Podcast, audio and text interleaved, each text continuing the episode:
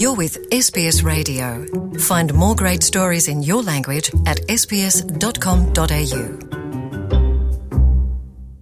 É a Luciana e ouvintes da SBS. O lince ibérico é uma espécie animal que se estima ter aparecido e instalado na Península Ibérica há pelo menos 27 mil anos. Mas no final do século passado, século XX, estava em extinção.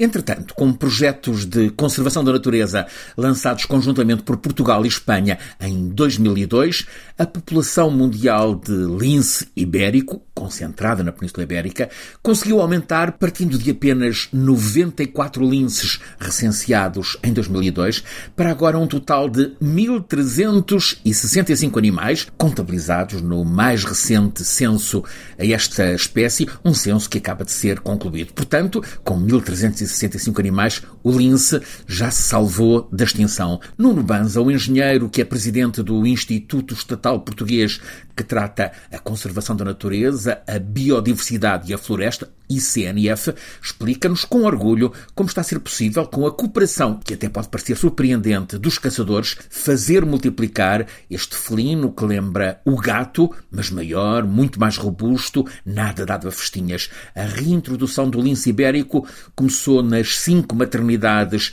instaladas em Portugal e Espanha, uma das principais é a de Silves. Depois, quando ficam autónomos, são lançados na natureza e chegam a percorrer centenas de quilómetros, como nos explica o presidente do Instituto Nacional Português de Conservação da Natureza. Nós hoje só conseguimos voltar a ter lince ibérico em Portugal não só, mas sobretudo porque temos alimento. Porque há, coelho, porque há coelho bravo. Na maior parte das áreas onde o coelho bravo ocorre, ele ocorre porque existe alimentação para o coelho. E essa alimentação é, numa parte muito significativa do território, assegurada pelas entidades gestoras das zonas de caça. Caça, atividade que é regulada pela componente da autoridade florestal. E, portanto, aquilo que nós fizemos, no caso do lince, foi verdadeiramente uma ação integrada. Teve toda a componente da conservação, os maiores cuidados, é uma parceria com a Espanha, precisamos dizer isso. Uhum. Os primeiros linces que recebemos foram Do espanhóis. Azebush, né? Do ponto de vista da conservação, houve muito cuidado, houve muito empenho.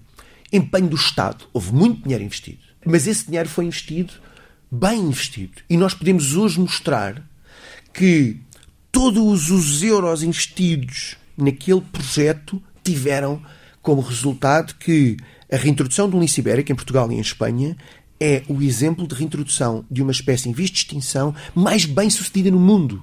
Isto liga-se com todo o trabalho que temos vindo a fazer no apoio às entidades gestoras das zonas de caça. Muito para além das espécies singéticas. Quando nós financiamos, quando nós apoiamos campos de alimentação, quando apoiamos a plantação ou a sementeira de gramíneas e anuais de plantas que vão dar grãos, que vão, vão servir de alimento às espécies, elas não, não são só as espécies cinegéticas que se alimentam, são todas as espécies que se alimentam. É o exemplo de reintrodução de uma espécie em vias de extinção, eu acho que deve ser uma, uma zona de orgulho para todo o país. Want to hear more stories like this? Listen on Apple Podcasts, Google Podcasts, Spotify, or wherever you get your podcasts from.